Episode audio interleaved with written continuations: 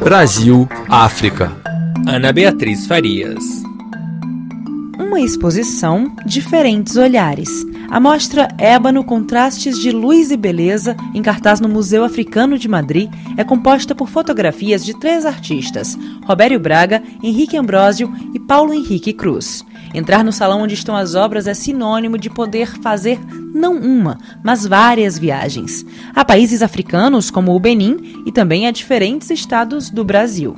À esquerda de quem adentra a exposição estão retratos em preto e branco feitos no Quênia e na Tanzânia.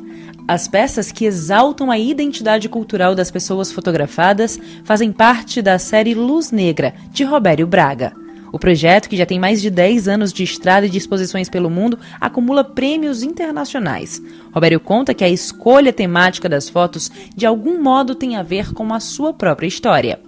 Eu sou da Bahia, eu tenho um contato muito é, próximo com a comunidade afrodescendente e eu decidi investigar na África né, é, qual a, a origem do povo afrodescendente do Brasil.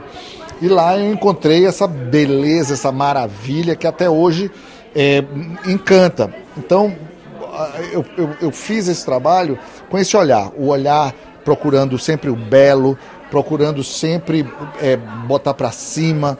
É, e, e Luz Negra não é por acaso o nome, é o respeito que eu tenho com essa, esse, o povo afrodescendente e a luz que esse povo carrega consigo em todas as partes do mundo. Seguindo o percurso proposto pela exposição, depois das fotos de Robério Braga, é possível encontrar no espaço central do salão fotografias de Henrique Ambrósio. O espanhol é um apaixonado pelo Brasil, onde viveu por 11 anos, entre Recife e Salvador. Auto-intitulado um nordestino de coração, ele se dedicou a estudar e registrar semelhanças entre as culturas brasileira, especialmente a baiana, e africana, principalmente no que diz respeito ao Benin. Nas suas expedições fotográficas, Henrique Ambrósio diz adotar uma postura de observação e contemplação da cultura do outro. Você tem que ficar olhando o que acontece, não tem que, que dizer a gente faz uma coisa melhor desta. Tem que ficar uh, sentado, olhando e amando eles, nada mais.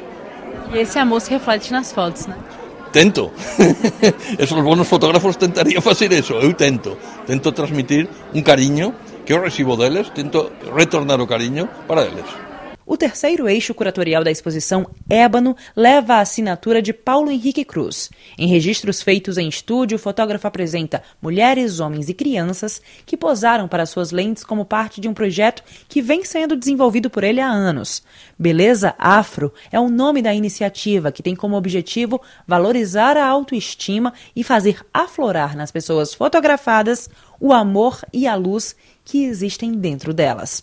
Agradecendo a participação, a, a minha tentativa de buscar justamente o interior das pessoas, essa beleza, entendeu? De participar do projeto e o fato de, através do projeto, eles descobrirem a si próprios, né? Essa beleza, essa forma de, de viver, que na verdade estava muitas vezes adormecida, mas que o projeto aflora, né?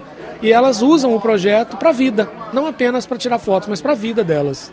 Né? Então, assim, é a forma que eu tenho que a fotografia melhora a vida das pessoas, né?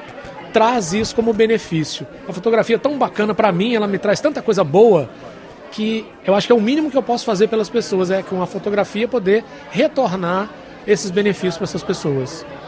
A exposição está acontecendo em uma das salas do Museu Africano de Madrid, espaço mantido por missionários combonianos do Coração de Jesus. O lugar existe com o propósito de revalorizar um continente que foi degradado e espoliado ao longo de sua história e que, ao mesmo tempo, é o berço da humanidade, como explica o diretor do museu, Ramon Aguiluz, que viveu 25 anos no continente africano, em diferentes países. Eglus conta também que faz parte da essência do museu estar de portas abertas. Nossa casa missionária. Nossa casa é missionária. E como missionários temos o direito, mas acima de tudo o dever, de fazer de nossa casa um lugar de boas-vindas. Portanto, todos aqueles que quiserem apresentar seu trabalho aqui, obviamente haverá certas condições, principalmente em termos de tempo, vão poder apresentar os seus trabalhos.